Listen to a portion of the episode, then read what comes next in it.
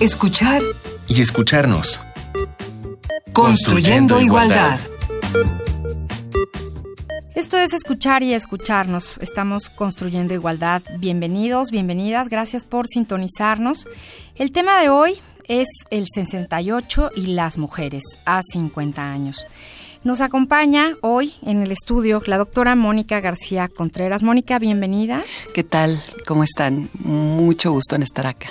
Mucho gusto. Mónica es doctora y maestra en ciencias con especialidad en investigaciones educativas por el CIMBESTAB.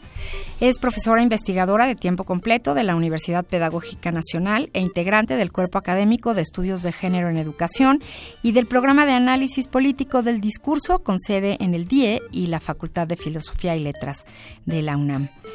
Ella, como defensora de los derechos humanos de las mujeres, ha impartido y diseñado seminarios, cursos y talleres en relación con la violencia de género, legislación internacional y nacional, apoyando a organismos locales, nacionales e internacionales. Y desde hace 12 años colabora también con asociaciones civiles y organismos internacionales, es decir, contacto con las mujeres. Muy bien, Mónica, pues ¿qué te parece si escuchamos la introducción que nos prepararon hoy? Esto es el poema Memorial de Tlatelolco de Rosario Castellanos.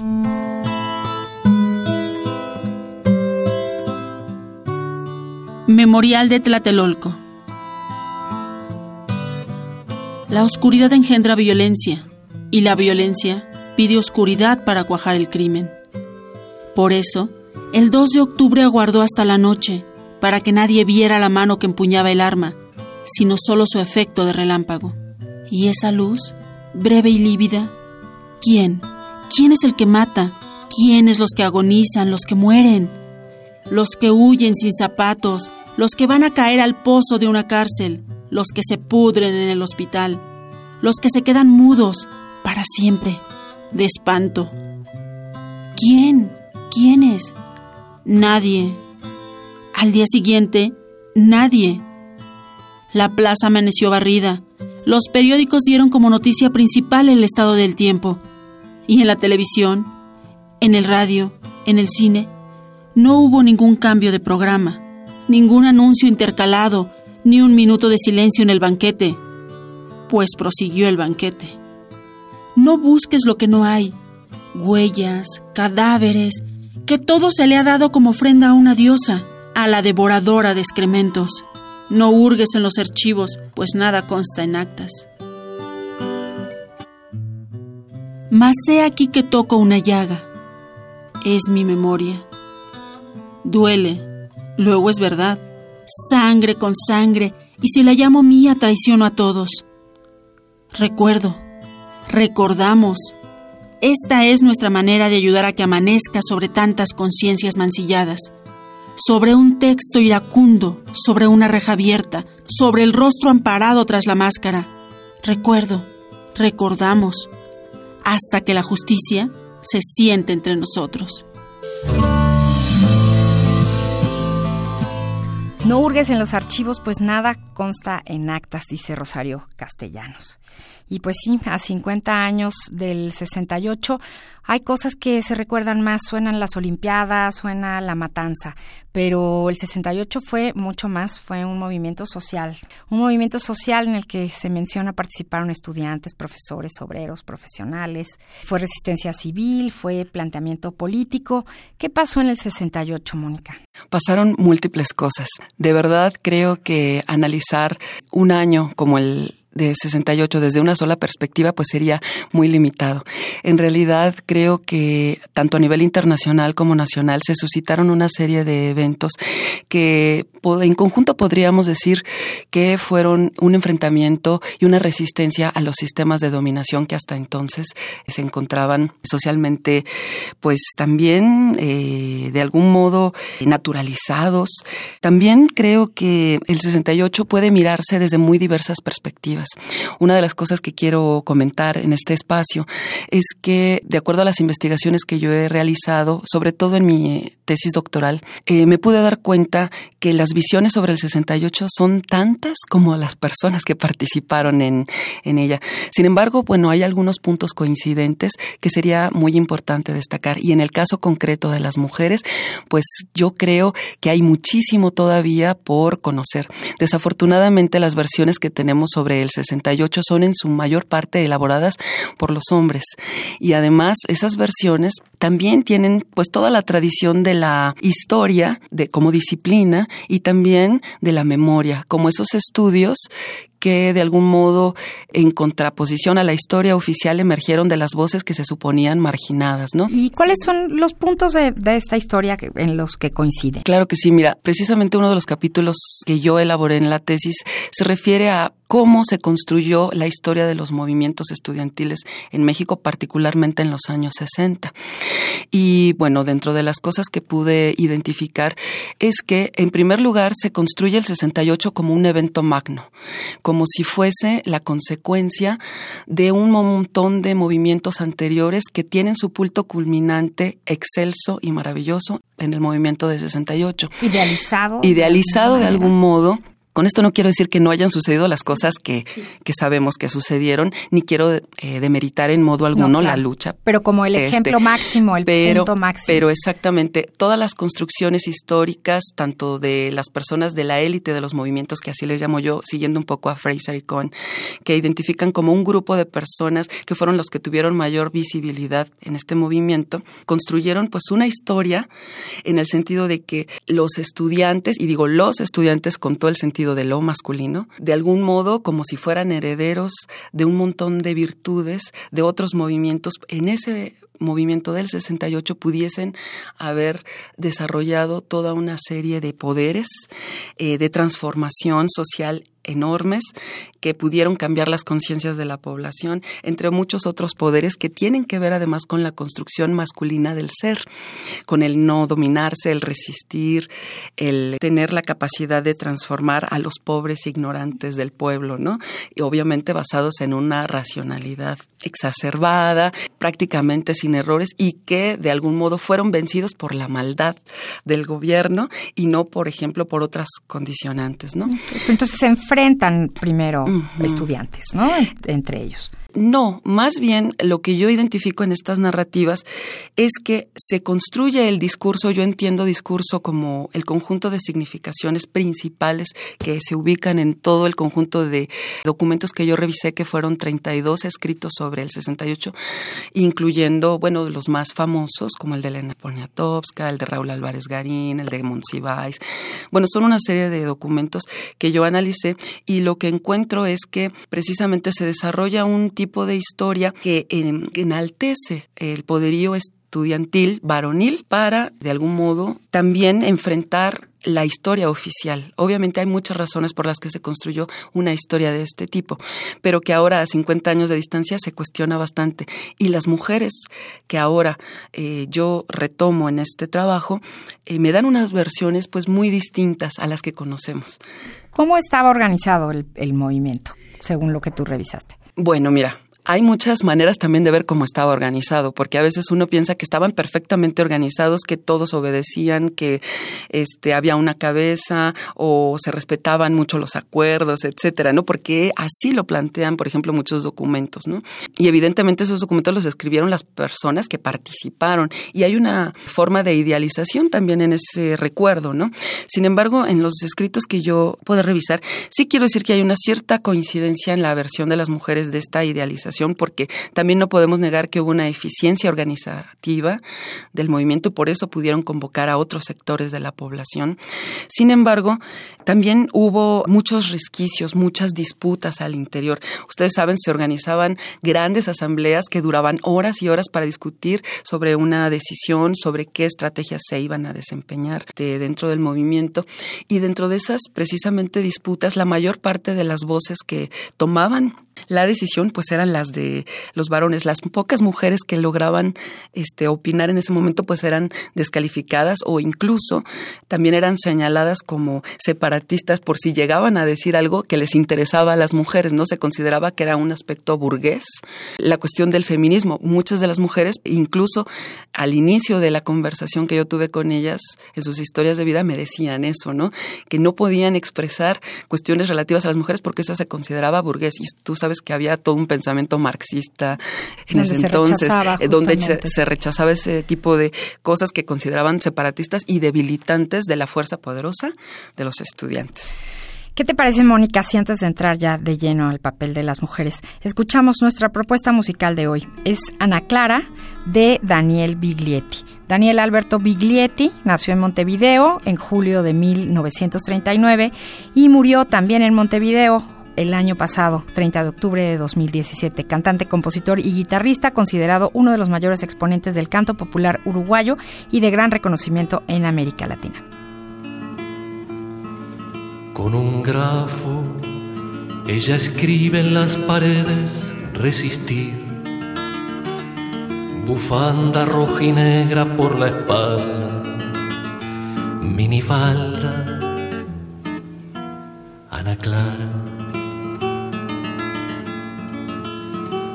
Borra infancia, aprendiendo en bellas artes a crecer. Con pechos de rosales sin espina, agua marina, Ana Clara. Es de agua cuando el hijo se enamora de la sed si el niño le regala una amapola, llora sola Nunca encuentra porque busca siempre el modo de no hallar, aunque sabe que lo nuevo se conquista, anarquista. Acabamos de escuchar Ana Clara de Daniel Alberto Biglietti. Esto fue un homenaje a las militantes del movimiento anarquista uruguayo y latinoamericano de esos tiempos.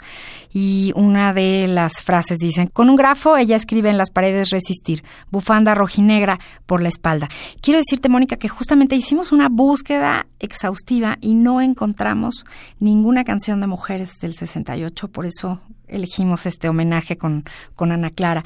Entonces creo que ahora sí vas a tener que, platicarnos testimonios y demás. ¿Cuál fue el, papel de las mujeres en el 68? Fue muy diverso, mucho más grande y creo que importante de lo que hasta ahora hemos conocido. Desafortunadamente, como te decía, las eh, formas en que se estructura la historia, eh, pues eh, obedece también a los mismos patrones que otros ámbitos del conocimiento que sabemos que han estado dominados por la visión masculina, en la que los relatos sobre lo importante tienen que ver con la violencia o con aquellos grandes episodios heroicos, ¿no? De gran arrojo, de gran de valentía. de valentía que tienen que ver con la construcción de la masculinidad. Entonces, muchas otras participaciones que evidentemente contribuyeron de muchas maneras a mantener, visibilizar e impulsar, digamos, el movimiento, pues quedan, digamos, minorizadas por estos otros fenómenos que este, la misma historia toma como los eh, ponderantes, ¿no? Los principales. Eh, sin embargo, al entrevistar yo a diversas este, activistas que comenzaron su activismo en el 68, me pude dar cuenta que hubo una multiplicidad de actividades que ellas realizaban. Desafortunadamente en los escritos, por ejemplo, aparecen las mujeres en posiciones victimales, sobre todo llorando a los muertos, a lo mejor llevando comida, haciendo las colectas económicas, por mucho, ¿no? Sin embargo, yo me pude encontrar con mujeres que eh, no solamente también cumplían con algunas eh, funciones de esta manera heroica, que también aprendieron a defenderse físicamente, que de algún modo también en movimientos posteriores al 68, después de la matanza, se convirtieron a la guerrilla, que aprendieron a artes marciales, que aprendieron este, el uso de, de armas, etcétera, etcétera. También ellas organizaban otro tipo de eventos, por ejemplo, muchos eventos culturales. También había una mujer muy importante, Judith Reyes, que era una cantautora de música regional mexicana, pero que hizo también este, cuestiones sobre el 68. Pues obviamente los grupos que había en las prepas, bueno, los fundadores de lo que ahora es el CLETA, este, muchos grupos culturales que también tenían este, de algún modo un gran impacto en la población, porque como decimos por ahí, la música puede transmitir y de forma mucho más vívida los mensajes, ¿no? Eh, de una forma que tú te puedes identificar de una forma mucho más cercana que con, cualquier discurso, ¿no? Eh, también las mujeres eh, pudieron colaborar entre ellas en el apoyo. Debo decirte que muchas mujeres que participaron en el 68, aunque eran jóvenes, ya eran madres. Por ejemplo, para ellas el espacio del 68 fue la liberación del yugo del esposo. Pudieron escaparse, tener un espacio de libertad en el que luchaban por algo que ellas creían e iban cargando con los hijos, las hijas, a las marchas. Ahora esas hijas y esos hijos también son activistas, ¿no? Porque además debo decirte que muchas de las mujeres se convirtieron no nada más en madres y profesionistas, pues obviamente estaban estudiando, por eso participaban en el movimiento estudiantil, formaban parte de los cuadros de la universidad de las preparatorias, de las vocacionales, de las escuelas que estaban en aquel momento activas, pero también se convirtieron muchas de ellas en un 70% de las que yo entrevisté en docentes. Entonces siguieron reproduciendo ajá, los aprendizajes, que es una parte muy importante del trabajo que yo desarrollé, los aprendizajes que ellas adquirieron en la movilización. Estos aprendizajes fueron muchísimos, diversos, y los siguen aplicando. Casos como los de Manuela Garín, la madre de Raúl Álvarez Garín, que todavía el año pasado yo pregunté que si vivía y estaba viva, creo que en este momento debe tener como 103 años. Es una mujer que decía, yo quiero que me lleven en mi silla de ruedas a cualquier marcha porque siento bien bonito.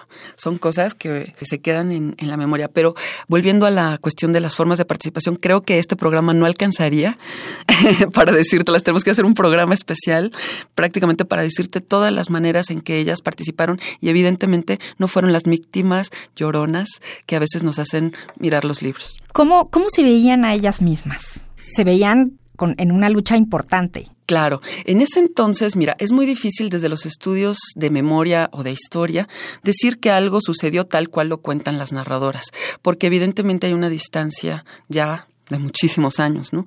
Sin embargo, lo que ellas recuerdan y cómo significan ese pasado, claro que estaban conscientes de que estaban participando de algo que iba a transformar el mundo y su ilusión era transformar la vida de México, transformar a la sociedad. Tenían mucha esperanza de que México pudiera ser un país que le diera a la gente pobre un, no solamente un reconocimiento, sino una vida digna.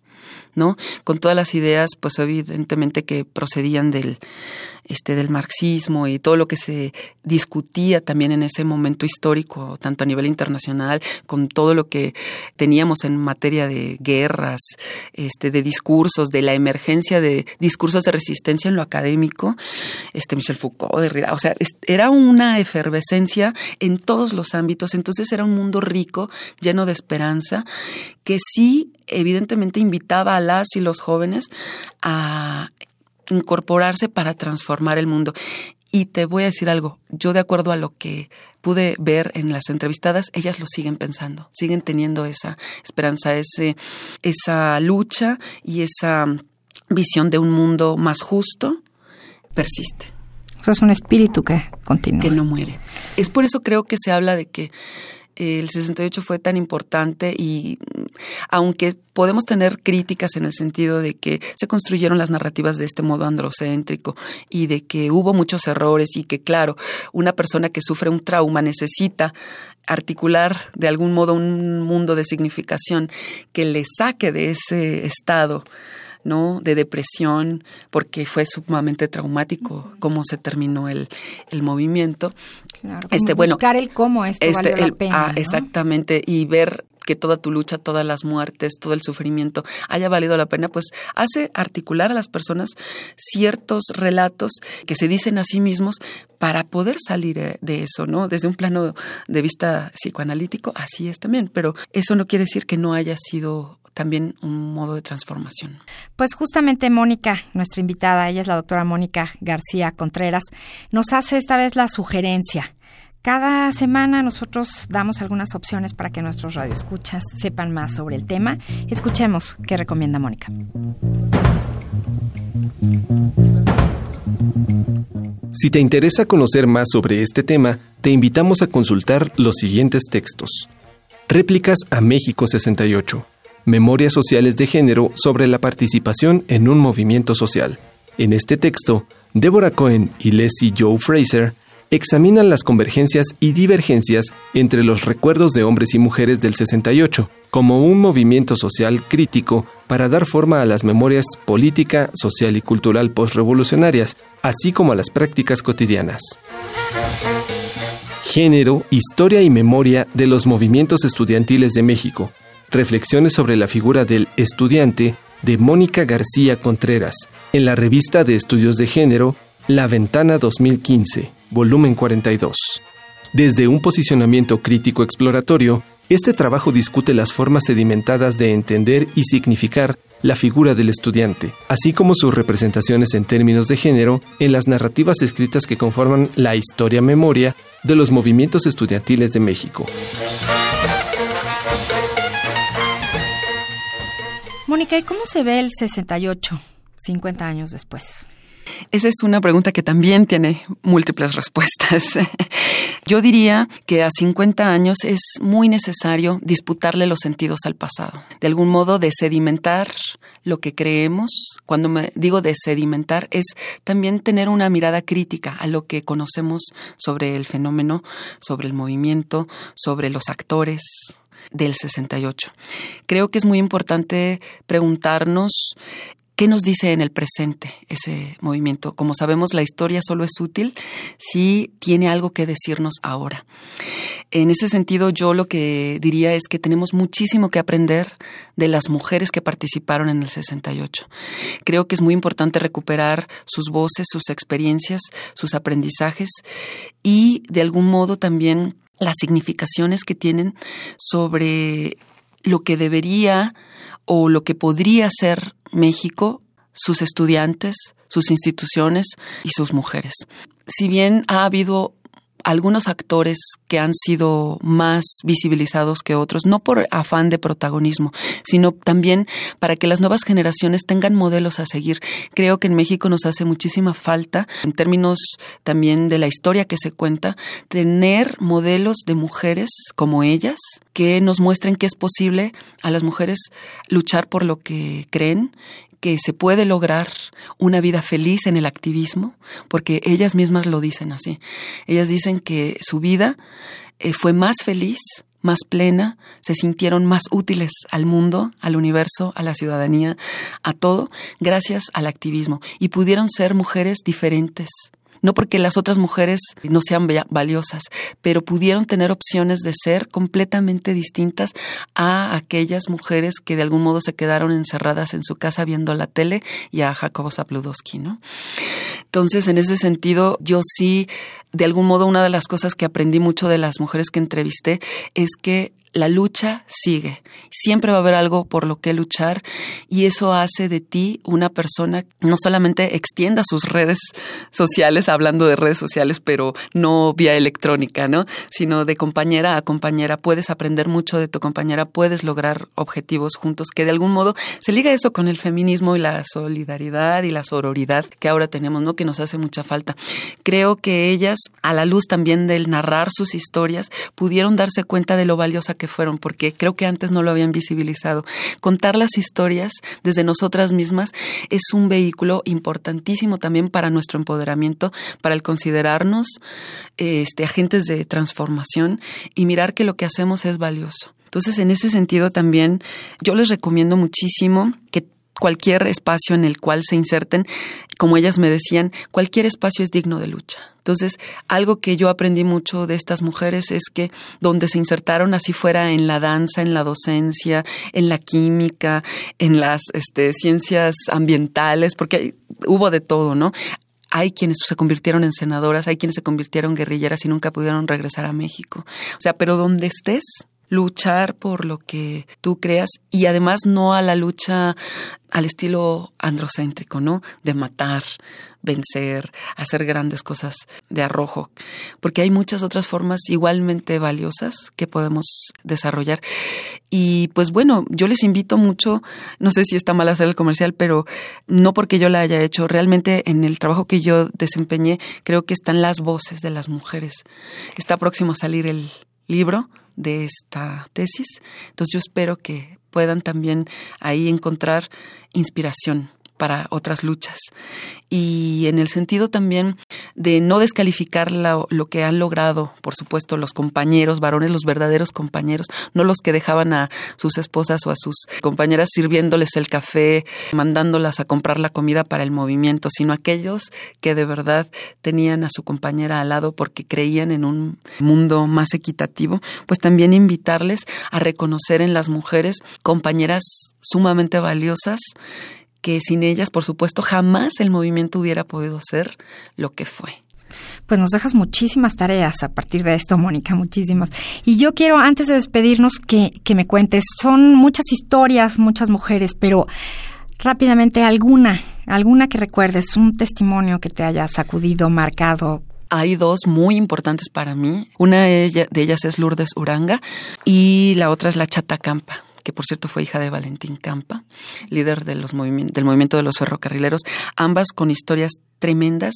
De hecho, la Chata Campa fue esposa de Raúl Álvarez Garín y ella en realidad vivió cosas terribles y una de las cosas que no quiero dejar de mencionar y no para demeritar la memoria de Raúl Álvarez Garín que también hizo mucho y luchó mucho pero algo que me dijo ella que no puedo olvidar es le dije yo quería seguir luchando quería ser una activista pero él por ejemplo existía la vasectomía dice yo tuve 13 abortos Dice, y él jamás, aunque se decía compañero de lucha, jamás hizo nada por cuidarse, ni cuidarme. Con eso me quedo, ¿no? Y bueno, por supuesto el caso de Lourdes Uranga, una mujer que ya era madre en el 68, que vivía la opresión del marido, era perseguida por él, se escapaba en el 68 y después este fue apresada, su hermano también pues torturado por el ejército norteamericano que ella me aseguró que estaba en México.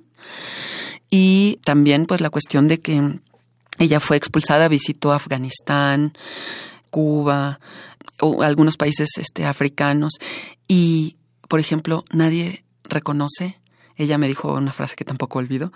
Dice, yo traía mi verdad, pero nadie quería escucharla cuando yo volví. Ay, Mónica, cuántas cosas han cambiado y cuántas cosas siguen igual en nuestro país a 50 años del 68. Así. Bueno, pues tenemos que despedirnos. Justamente este año va a haber muchísimos eventos, muchos dentro de la UNAM, muchos fuera. Búsquenlos, lean, vean, infórmense y busquemos el, el papel de las mujeres, la voz de las mujeres y las imágenes de las mujeres en el 68. Son parte de nuestra historia. Muchísimas gracias, Mónica García Contreras, por estar con nosotros. Este fue el 68 y las mujeres a 50 años en Escuchar y Escucharnos. En la coordinación, Ana Moreno. En las redes sociales del CIEC, Jorge Hernández. La asistencia de producción a cargo de Ivonne Gallardo. La producción, Silvia Cruz Jiménez, en la operación técnica hoy Juan Puget y Enrique Vignau y aquí en los micrófonos María Amalia Fernández. Seguimos construyendo igualdad. Hasta la próxima semana. Radio UNAM y el Centro de Investigaciones y Estudios de Género presentaron Escuchar y escucharnos. Construyendo, igualdad.